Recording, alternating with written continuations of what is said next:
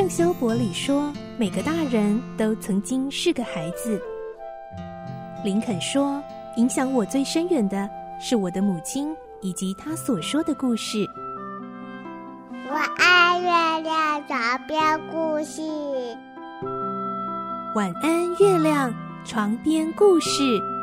小青姐姐邀请每一位大孩子、小孩子一起听故事，不管多忙。也要和你一起听故事。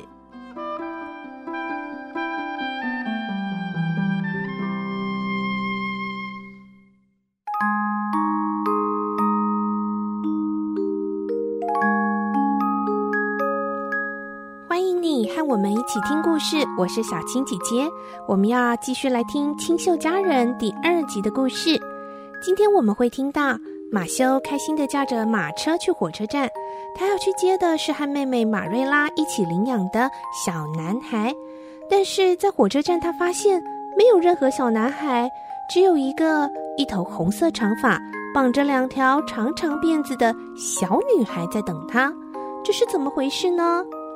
来听今天的故事。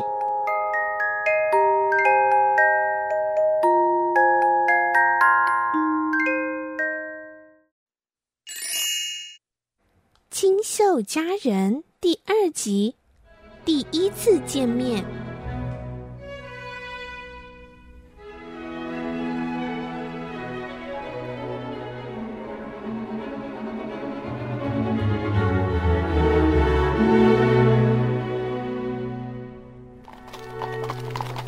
马修愉快的驾着马车，经过一望无际的农庄田园，一大片的树林和芬芳四溢。开满野莓的洼地，到处都是苹果园，空气中弥漫着甜甜的香味。一眼望去，偌大的草原斜斜的往远方伸展，消失于笼罩在珍珠色和紫色暮霭的地平线尽头。马修享受着沿途的风光，除了得偶尔和路过的女人点头打招呼之外，每当他想到这些女人可能在背后暗中嘲笑时，就浑身不自在。他会这么想也不是没有道理，因为他长得有点奇特，铁灰色的长发垂到驼背的肩膀，而且从二十岁开始就留着柔软咖啡色的胡须。其实他二十岁的时候看起来就已经像六十岁了，只不过现在又多了一些白头发。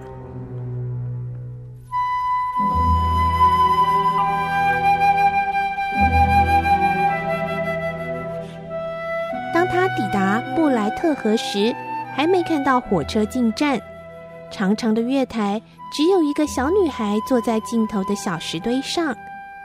马修匆匆一瞥，并没有察觉到女孩脸上的紧张和期待。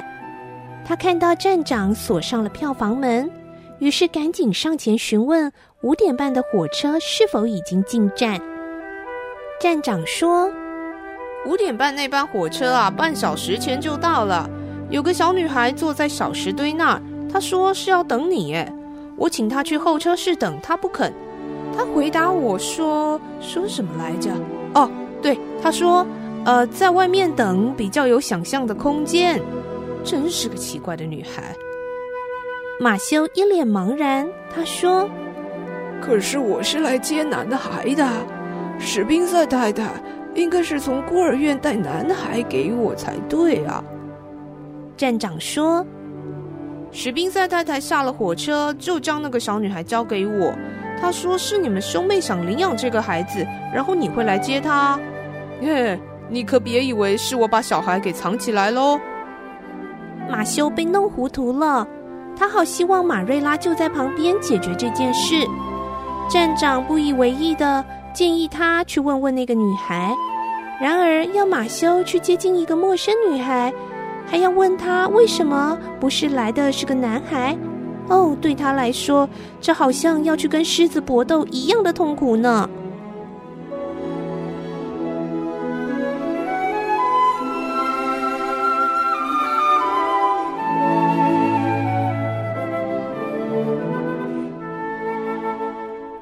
马修苦着一张脸，看看四周，非常缓慢地朝向那个女孩走去。小女孩大约十一岁，穿着一件紧绷的薄衣裳，头上戴了一顶破旧的棕色帽子，两条浓浓密密红颜色的长辫子垂在背后。她的脸庞小巧，但是苍白而消瘦，满脸的雀斑，嘴巴和眼睛都很大，下巴非常的尖，一双大眼睛充满了活力，嘴巴看起来好像能言善道。他一察觉马修靠近，便站了起来，用一种特别清脆、悦耳的声音说：“您就是绿屋的马修卡斯巴德先生吗？很高兴认识您。我刚才还在担心您可能被什么事情耽搁了，所以我在想，如果您没来的话，我就爬到那棵巨大的樱桃树上睡一晚。您看哦，在皎洁的月光下。”四周都开满了野樱花，这样感觉不是很美吗？或者呢，想象自己就在大理石的大厅也可以耶。而且我相信，如果你今天不能来，明天早上也一定会来的。马修笨拙地伸出枯瘦的手，他不忍心告诉他接错人的事，又不能放任他一个人在车站，最后决定先把他带回去。再请马瑞拉跟女孩好好说明。小女孩开心地说：“真高兴您来接我，不然我真的就要在樱花树上睡觉了。”史宾塞太太说：“从绿屋到这里有八英里远，真是太棒了！我最喜欢坐马车兜风。我从来就没有真正属于过一个家，能和您住在一起，成为一家人，真是太好了。虽然我在孤儿院只待了四个月。”但是我实在不敢再领教了。我想啊，您一定没有待过孤儿院，所以不太能体会。所有最糟糕的事都在那里。当然啦，那里的人都很好，但是在那里完全没有想象的空间呢。我常常会幻想，我旁边的小朋友是伯爵的千金小姐，是小时候被坏心的奶妈偷抱出来，而在还没有告诉她真相的时候，奶妈就死了。嗯，或许就是我太喜欢想东想西了，才会瘦巴巴的，所以我就会幻想啊，自己长得很漂亮、丰润，有两个酒窝。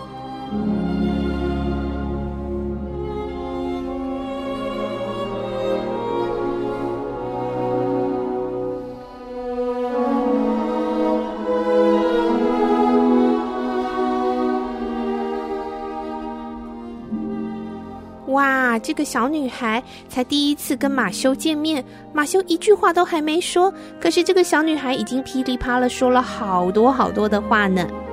下一集的故事，我们就会听到马修决定先驾着马车把这个小女孩带回家，而一路上呢，这个小女孩不停不停的讲话，要跟马修聊天。原本非常沉默寡言的马修也渐渐觉得这个小女孩好像挺有趣的呢。明天晚上我们再继续来听清秀佳人的故事，祝你有个好梦，晚安，拜拜。小朋友睡觉了，晚安。